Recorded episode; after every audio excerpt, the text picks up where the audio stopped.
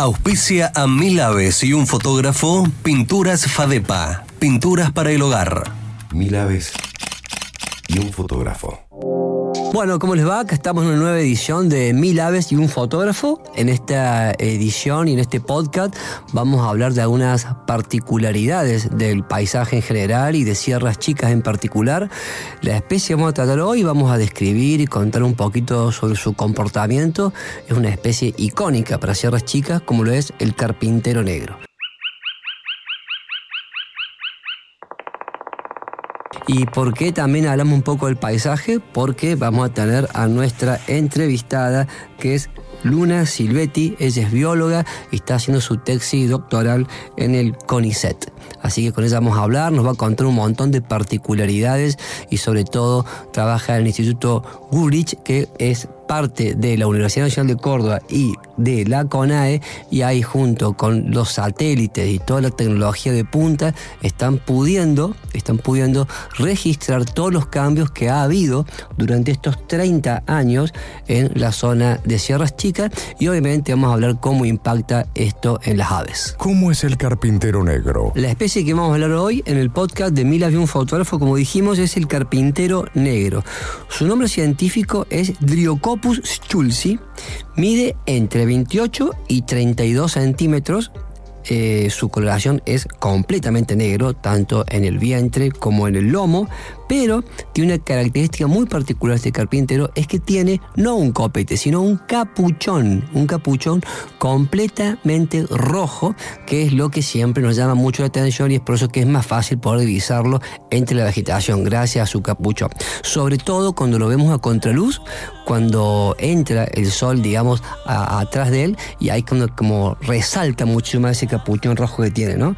Y es la parte más llamativa que tiene esta, esta especie. Pero aparte, para poder identificarlo y diferenciarlo de otros carpinteros similares que también tenemos de Sierra Chica, este tiene una característica que es el capuchón rojo y que tiene desde el pico hasta el hombro una delgada línea blanca muy contrastada con su cuello negro, que nos hace darnos cuenta de qué especie estamos este, observando, digamos. Después su pico es color marfil, color córneo, grisáceo, bastante claro. Sus ojos son de color pardo y tanto la zona de las de auricular, la zona de sus oídos, como las mejillas son muchísimo más claras, eh, grisáceas, blancuzcas, que también contrastan con su coloración negra. Eh, dijimos que macho y hembras tienen algunas pequeñas diferencias, por ejemplo, son casi iguales, excepto que en la parte del malar, que vendría a ser abajo del pico inferior, el macho también tiene rojo, al igual que en el capuchón, pero la hembra ahí no tiene rojo y esa es la diferencia que podemos tener para distinguir ambos sexos uno del otro. Con respecto a la lengua, el carpintero negro tiene unas particularidades como la de todos los carpinteros, que es una lengua muy pero muy larga y la lleva enrollada en su cráneo, a la cual desenrolla una vez que hace el hueco en la madera y puede detectar la larva que está este, metida adentro de la madera para que la pueda este, eh, extraer, digamos, ¿no? Pica muy fuerte con su pico, rompe la madera, llega a la cámara donde está escondida la larva y ahí saca la lengua, la introduce en ese orificio y con unos pequeños arpones, más el pegamento que tiene la lengua, pues muy pegajosa, es que puede extraerla y así este, alimentarse con ella. Otra de las características que tienen los carpinteros, incluido el carpintero negro, es que no tiene, como la mayoría de las aves y todos los paseriformes, tres dedos hacia adelante y uno hacia atrás, sino que tienen dos dedos hacia adelante y dos dedos hacia atrás con unas muy pero muy fuertes uñas o garras, lo cual le permite asirse de los troncos o cualquier superficie para poder ejercer la fuerza para posteriormente este, empezar a romper la madera picoteando con su pico. Y a esto también lo refuerza ya que a diferencia de muchísimas otras aves que tienen plumas de la cola muy suaves y laxas, los carpinteros tienen las plumas de la cola muy pero muy rígidas, lo cual la utilizan para apoyar en el árbol y junto a sus dos patas más la cola formar un trípode para así poder ejercer al máximo la presión del golpe con su pico, que es como un cincel completamente afilado para empezar a poder romper la madera, ya sea para encontrar las larvas de las cuales se alimenta o para realizar la oquedad en la cual van a nidificar posteriormente. ¿Dónde habita el carpintero negro? Eh, el hábitat del carpintero negro es una especie exclusivamente sudamericana. En el mundo hay alrededor de 200 especies de carpinteros diferentes. Excepto en algunos países como Australia, Madagascar y los polos, es una, son especies muy pero muy distribuidas. Y esta en particular, la del carpintero negro, es exclusiva sudamericana y endémica de una región que es la región chaqueña que compartimos con parte de Bolivia, desde el este de Bolivia, de, los departamentos de Tarija y Chuquisaca. Y después en la parte cuando eh, se empieza a ver un ecotono entre la parte chaqueña y la parte de selva, de yungas, digamos, se lo suele encontrar aproximadamente hasta los 1500 metros sobre el nivel del mar en la parte, digamos, eh, oeste de ese país. Después sí, también lo encontramos en Paraguay, en el este de Paraguay, que es la zona chaqueña, zona con muchísima, muchísimos desmontes, por eso ya es cada vez más escaso. Esta vez, como ya vamos a escuchar, es muy sensible a los, a los cambios antrópicos, digamos, tanto de deforestación como de incendios o avance inmobiliario y eso es lo que pasa en Chaco y en gran parte de toda su distribución. ¿no? Después en Argentina es el país donde bueno, eh, más eh, amplio es su territorio y va de la provincia de Formosa, Chaco, Santa Fe, Corrientes y después entra también por Jujuy, Salta, Santiago del Estero, Córdoba, llegando hasta su límite sur de distribución, que es la provincia de San Luis. En esta gran distribución que tiene, eh, están detectados, detectados dos grandes núcleos este, de esta especie. Uno es en Córdoba y en San Luis y el otro es en la parte del Chaco. Y debido a eh, cambios, eh, tanto cambios climáticos, cambios antrópicos de, suelo, estos núcleos están cada vez más separados entre sí y los corredores biogeográficos por los cuales deberían desplazarse esta y muchas especies más, obviamente cada vez se van este, cortando o interponiendo más a la, unión. Y otro rasgo importante también y característico de esta especie es que uno de los lugares más fácil para observarlos en toda la distribución desde Bolivia, Paraguay, Argentina, para observarlo es acá en la zona de Sierras Chicas. Es donde más fácil se lo puede observar.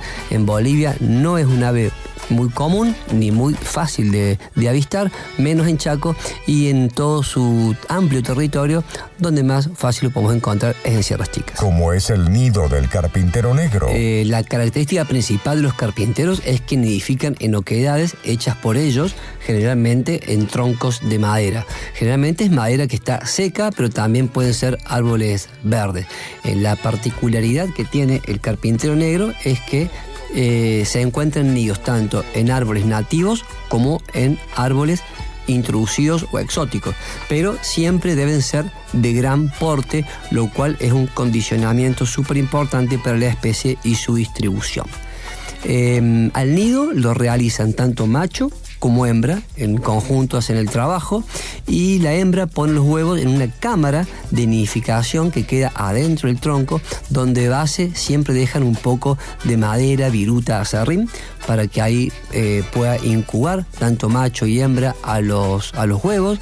Estos huevos son blancos y cilíndricos. Recordemos que la mayoría de las especies que nidifica en oquedades, sus huevos son blancos, ya que no necesitan de ningún tipo de coloración para camuflarse, digamos, el ambiente como un huevo, como un nido abierto, como una taza o, de la calandria, el chingolo u otras especies que sí necesitan mimetizarlo un poco más con el ambiente. Estos huevos son blancos, la incubación dura del carpintero negro entre 12 y 15 días aproximadamente, ahí es cuando nacen eh, los pichones y tanto macho como hembra son los encargados de llevarle alimento al nido. Este alimento generalmente son eh, larvas de insectos y también eh, se ha observado que los alimentan con algún fruto, por ejemplo, con el fruto de la de mora. Estas son las observaciones que se han realizado. Hay videos ya hechos incluso por el equipo de la Fundación Milaves. En YouTube hay un video muy interesante donde se filma a los padres alimentando al último juvenil, que fue el que más demoró en salir al nido, y lo está alimentando puntualmente con fruta de mora. Los carpinteros negros no realizan ningún movimiento estacional, o sea, no son migratorios ni hacen movimientos altitudinales. Están todo el año, tanto en invierno como en verano, en sus mismos territorios y a los huecos que realizan como cámara para nidificar, también luego los suelen usar para pernoctar a la noche, sobre todo en invierno. Mil aves y un fotógrafo.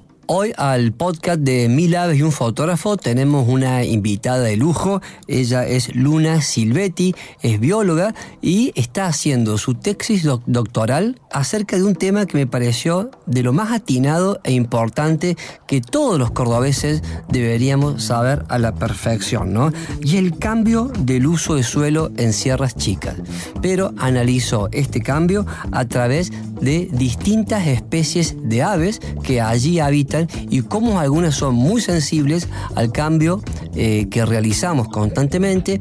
Obviamente este cambio es realizado durante 30 años por satélite, ya que trabaja el Instituto Bullich de la CONAE y la Universidad Nacional de Córdoba. Así que la vamos a invitar a que nos empiece a contar y a escucharla. Hola Guille, ¿cómo estás? Es un placer para mí poder estar compartiendo con ustedes este momento eh, y contarles un poco de, bueno, un poco de mi estudio, de lo que estoy haciendo. Eh, yo soy bióloga y becaria doctoral de CONICET. Estoy realizando mi tesis doctoral en el Instituto Bullich, que pertenece a la UNC y a CONAE. Y mi tema principal tiene que ver con eh, lo que es el cambio de uso de suelo en las sierras chicas de Córdoba y las comunidades de aves relacionándolo con eh, bueno, la cobertura del paisaje a lo largo de los últimos 30 años para ver cómo fue modificándose y cómo se fue cambiando esta, esta cobertura vegetal, estos usos de suelo en el territorio y em, por otro lado hacer algunos escenarios futuros de cambios de uso de suelos para poder determinar la distribución potencial de estas especies en un futuro de acuerdo a cómo son las tasas de cambio que, que hay en la actualidad. Estás escuchando Mil aves y un fotógrafo, un podcast de aves, ambiente y anécdotas, por Guillermo Galeano. Creo que hay aves que son más sensibles que otras eh, y uno por ahí ve las especies de aves y piensa que por volar y poder moverse de un lado a otro no tienen cierta dependencia con el medio ambiente. Y acá vamos a ver cómo cada movimiento, cada metro cuadrado modificado cuenta. Imaginemos que después de los tremendos, persistentes y constantes y asiduos incendios que tenemos en la provincia de Córdoba, más el cambio de uso de suelo a través de las urbanizaciones no planificadas, sumado a un enemigo casi invisible que tenemos, que estamos haciendo muy poco para combatirlo, que es el avance del bosque de especies exóticas. Por ejemplo, por nombrar dos, las dos más este, invasoras, el siempre verde y la negra. Cómo estos tres factores que nombramos recién, incendio, avance inmobiliario y especies arbóreas exóticas, cómo nos están haciendo perder la biodiversidad de nuestras aves. Y nadie mejor para explicarlo que Luna y acá vamos a escucharla. Pensemos a las aves como organismos que se movilizan a lo largo del paisaje, no es que están fijas y estáticas en un solo lugar. Entonces, más allá de las características locales de la vegetación, también es importante tener en cuenta el contexto donde están inmersas. Nosotros para nuestro estudio lo que hemos realizado es, em, además de hacer muestreos de vegetación a nivel local, como por ejemplo la cobertura de dosel, la altura de los bosques, las diferentes especies arbóreas que hay en la zona. También realizamos un mapa de cobertura y uso de suelo, el cual nos permite obtener características del contexto en donde están inmersas estas especies. Es decir, las características de la cobertura o los usos de suelos que hay cercanas a estos bosques nativos. Esto es importante porque más allá de lo que hay a nivel local, el paisaje en sí es también un factor importante para determinar la persistencia o no de estos individuos. Para nuestro estudio nosotros eh, analizamos tres grupos de aves, las especialistas de bosque, que son aquellas eh, especies que habitan principalmente en lo que es el bosque nativo, como por ejemplo lo que es el carpintero negro o la nave común, son aves que, utilizan mucho lo que es los recursos del bosque nativo.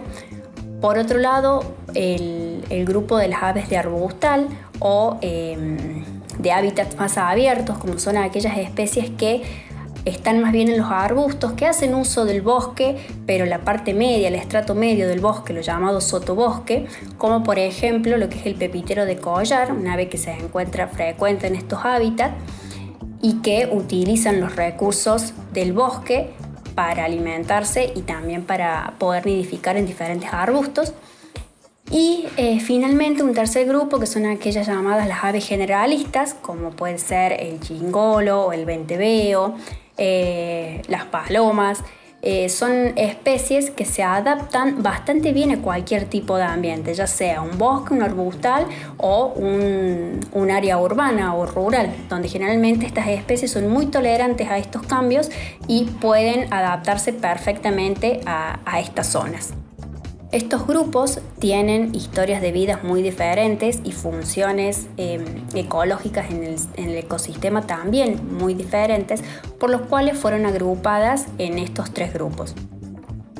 Debido a esto, los factores que podrían involucrarse y que podrían estar afectando a estas comunidades también serían diferentes.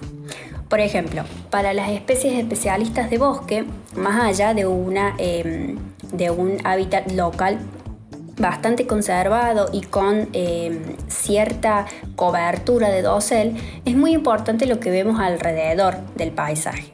Por ejemplo, para estas especies, lo que es la urbanización extrema y eh, bosques eh, bueno, específicos de siempre verde, que hay mucho en las sierras de Córdoba, son dos factores que impactan negativamente en la presencia de estas especies. Por otro lado, por, para el grupo de las aves de arbustal, eh, uno de los principales factores que estarían involucrados negativamente en su persistencia es la invasión del siempre verde, al igual que las especies especialistas de bosque. Pensemos que el siempre verde es una especie eh, invasora, exótica, que va desplazando la cobertura boscosa nativa de las sierras y va cambiando la estructura del bosque. Disminuye mucho lo que es el estrato medio, es decir, el sotobosque, haciéndolo eh, un, bosque más cerrado, dificultando el ingreso de la luz y el acceso a los recursos básicos que utilizan estas aves. Esta cobertura, que se ha desplazado mucho en todo lo que es la zona de las sierras chicas, ha eh, modificado lo que es el bosque nativo y ha afectado a, la persistencia de estas aves principalmente porque le quita hábitat necesario para que ellas puedan poder desarrollar su supervivencia. En cuanto a las aves generalistas, si bien se benefician con la presencia de bosque nativo, no se ven tan afectadas por otro tipo de cobertura. Incluso podrían aumentar su, presencia porque se adaptan fácilmente a cualquier tipo de ambiente y a los recursos que pueden aportar estos diferentes ambientes, ya sea una urbanización o un bosque de exóticas. Todo esto nos ayuda a determinar que más allá de las características locales que haya en, un lugar, es importante también tener en cuenta el contexto en el cual están inmersas estas comunidades. La gran expansión de lo que es la urbanización, la invasión de especies exóticas en, en las sierras chicas, sumado a los incendios forestales recurrentes que hay en la zona, hacen que la cobertura de bosque nativo cada vez sea más amenazada y eh, se han perdido varias áreas ya de, de bosque que posibilitan la desaparición de algunas especies a nivel local porque se van mudando a otras zonas donde, donde la existencia de bosque sea aún mayor. Por eso es importante no solo tener en cuenta las características locales, sino también ver el paisaje como un todo, ver qué es lo que hay alrededor y ver qué factores estarían beneficiando o no a las comunidades de aves en las sierras. Mil aves y un fotógrafo. Bueno, también conversamos con Luna, un tema que para mí fue una novedad y creo que para muchos de ustedes también lo será. Es un, terma, un término que viene desde la ecología, ¿no? Y es deuda de extinción. Sí, así, estamos endeudados con la extinción y eso es lo que estamos haciendo. Acá Luna nos va a explicar muy bien de qué se trata la deuda de extinción. Tengamos en cuenta que es una terminología nueva, pero hay que empezar a incorporarla, a aceptarla y a ver cómo entre todos vamos pues a empezar a ver de revertir esta situación que estamos generando y que es tan invisible para, para la sociedad en general, ¿no es cierto? Por ahí eh, descubrimientos, hallazgos, terminología que nos suenan muy científica y muy lejana, pero que en nuestro patio, a la vuelta, acá en Sierras Chicas, en cualquier lugar de la provincia y de Argentina y del mundo, hoy están sucediendo y a pasos agigantados. No, no por haberse este, saber y comprender que se extinguieron los dinosaurios, este proceso no está siguiendo y no es contemporáneo nosotros mismos hoy y es lo que está pasando en Sierras Chicas, ¿no? Deuda de extinción. Y por otro lado, también nos va a comentar la importancia de mantener los corredores biogeográficos sanos e interconectados, por lo cual, como dijimos recién, los sucesivos este, incendios intencionales que se generan en la provincia de Córdoba, sumado al avance de la frontera inmobiliaria desmedida y también sin autorización en muchísimos de estos casos, más el siempre verde y el avance de las especies exóticas, cómo van a estos grandes bosques que había en la provincia antes, cercanos uno de otro o bien o conectados entre ellos, ¿por qué no? Cómo se van alejando y cómo esto influye en eh, la pérdida de biodiversidad, no solamente de las especies de ave que Luna pudo ir registrando y son parte de su tesis doctoral, sino eso es un solo ejemplo. Lo que estamos perdiendo es la biodiversidad en general, tanto de aves como de mamíferos, insectos, hongos y de todo lo que está en nuestro bosque nativo. Ahí la escuchamos. Mil aves y un fotógrafo. En cuanto a los cambios en la estructura y en la cobertura de los suelos producidos en los últimos 30 años en las sierras chicas de, la provincia de Córdoba, principalmente lo que es la urbanización, los incendios forestales y la expansión de, de los bosques invasores como es el siempre verde o eh, la acacia negra, estaría afectando a la mayoría de las comunidades de aves, especialmente a aquellas, eh, como ya habíamos hablado, las especialistas de bosque, que dependen de los recursos que brindan las especies vegetales nativas. Esta tendencia podría acentuarse en los próximos años a menos que se pongan en marcha algunas estrategias de manejo para poder conservar y restaurar el bosque y se implementen alguna medida de planeamiento urbano, que también es algo que está creciendo mucho en la zona. La deuda de extinción es un concepto de ecología que se está utilizando hace poco tiempo que tiene que estar eh, referido, o está referido mejor dicho, al tiempo en que las especies responden a un cambio en la configuración del paisaje. Muchas veces hay especies que pese a un disturbio no desaparecen inmediatamente, sino que tienen un retraso de tiempo hasta extinguirse a nivel local. Estas extinciones futuras se lo, se lo denomina deuda de extinción y lo podemos determinar de acuerdo si estas especies responden mejor a una configuración del paisaje presente o pasado. Eh, para este estudio nosotros realizamos mapas de cobertura para em, diferentes años, desde el 2004 y otra en 1989, es decir, hace 30 años atrás, para poder determinar cómo era la configuración eh, del paisaje en ese momento y cómo es actualmente, qué cambios hubo, qué se modificó, qué ha cambiado, bajo qué tasas, etc. Eh, si las aves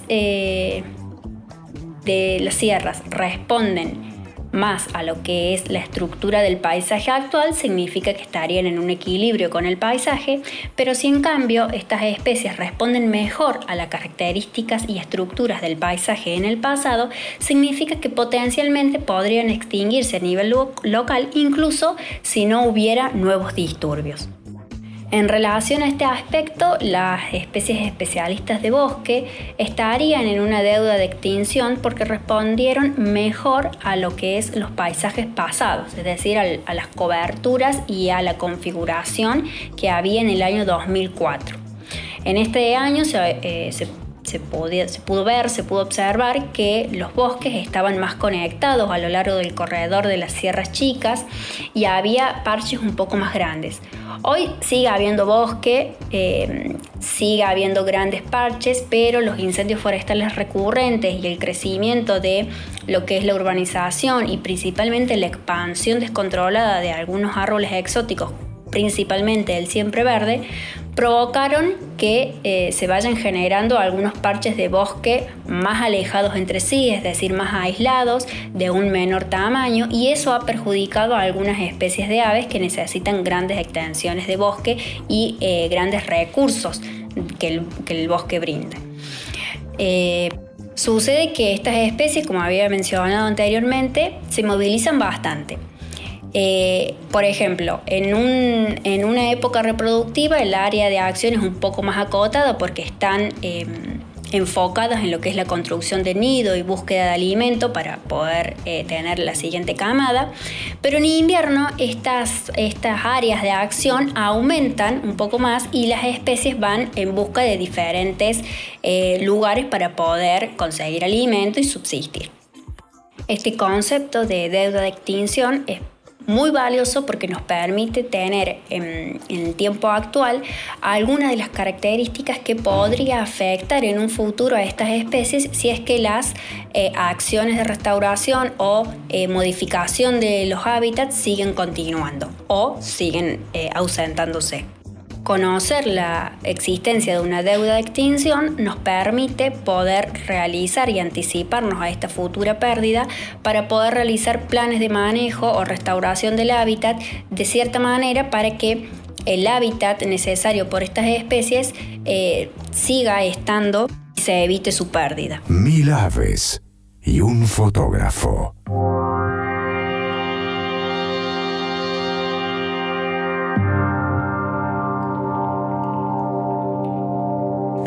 Bueno, agradecemos enormemente a nuestra invitada de este podcast, a Luna, un enorme agradecimiento y aparte mucha, mucha este, admiración, por lo menos de mi parte, por su trabajo y, por la importancia de, la, información que pudo ir develando con toda la tecnología, tanto eh, del saber de la Universidad Nacional de Córdoba como la tecnología de la CONAE y todos los satélites disponibles para poder llevar este trabajo.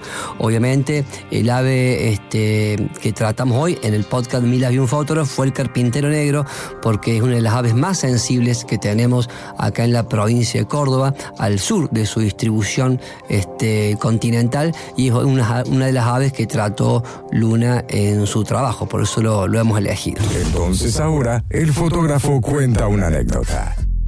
Para cerrar el podcast de Mila y un fotógrafo, voy a contar una pequeña sensación, anécdota que tuve como fotógrafo este, en Sierras Chicas con el carpintero negro.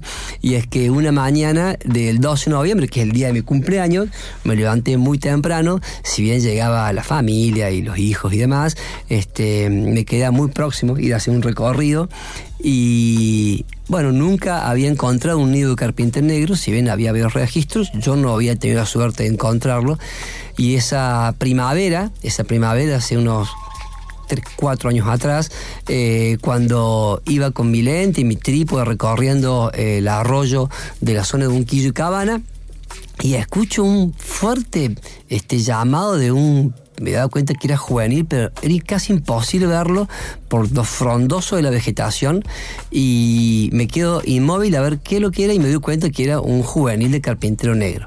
Al quedarme quieto empiezo a, recorrer la vegetación, volví a buscar los binoculares y ahí me quedé hasta poder encontrar que en, en, un, en un árbol exótico muy, muy, muy escondido porque apuntaba hacia abajo, eh, porque el, árbol subía y al doblar el carpintero hizo el nido hacia abajo y veo en total silencio eh, el pico de un carpintero y era un juvenil que estaba asomado, sus hermanos ya habían salido del nido, tres hermanos tenía un poco más grandes que salieron primero y había quedado el último pichón este, a punto de salir, al cual sus padres lo alimentaban y él hacía muchísimo ruido cuando veía que su madre o su padre llegaban para alimentarlo.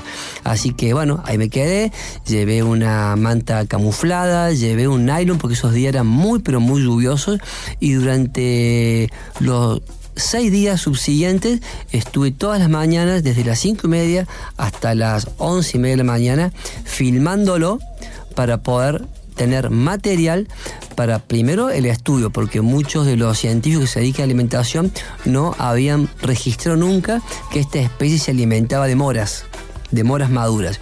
Y también vimos el momento en que lo alimenta, pudimos ver el diámetro de la lengua del juvenil, bueno, muchísimas cosas. Y con este video que para mí me llenó de emoción y, satisfacción poder realizarlo, junto con el equipo de la Fundación Milaves y su este, editor, que es Christopher Lanzaley, eh, armamos un video y que está colgado en YouTube. Es un video que se llama Conociendo nuestras aves de la Fundación Milaves y ahí van a poder ver las imágenes del carpintero negro juvenil Díaz eh, previos a abandonar su nido y después lo seguimos filmando a él con sus hermanos mientras aprendían a, a, hacerse su alimento picando la madera con total torpeza hasta que los padres les ven enseñando posteriormente la destreza de dónde y cómo es que se pica la madera. Así que fue un video como muy tierno y esa fue mi anécdota, experiencia, este, nada, que me llenó de alegría y fue uno de los regalos cumpleaños que fui recibiendo entre tantos que recibí en monte con las aves. Mil aves y un fotógrafo. Agradecemos nuevamente a Luna Silvetti, eh, a la bióloga que nos brindó este tan amable entrevista y con tanta predisposición. Y los invitamos a seguir las redes, el Instagram y el Facebook y la página de la Fundación Mil Aves, a la cual todos pueden sumarse siendo parte de esta fundación, que es una ONG que, como toda ONG, depende de la solidaridad de la sociedad para aportar y así nosotros poder seguir trabajando, siendo operativos y conservar el ecosistema de la provincia de Córdoba. Nos encontramos en el próximo podcast. Le dejo un gran abrazo y gracias por estar ahí y escuchar. Chau, chau. Mil aves y un fotógrafo. Auspició este episodio Pintura Fadepa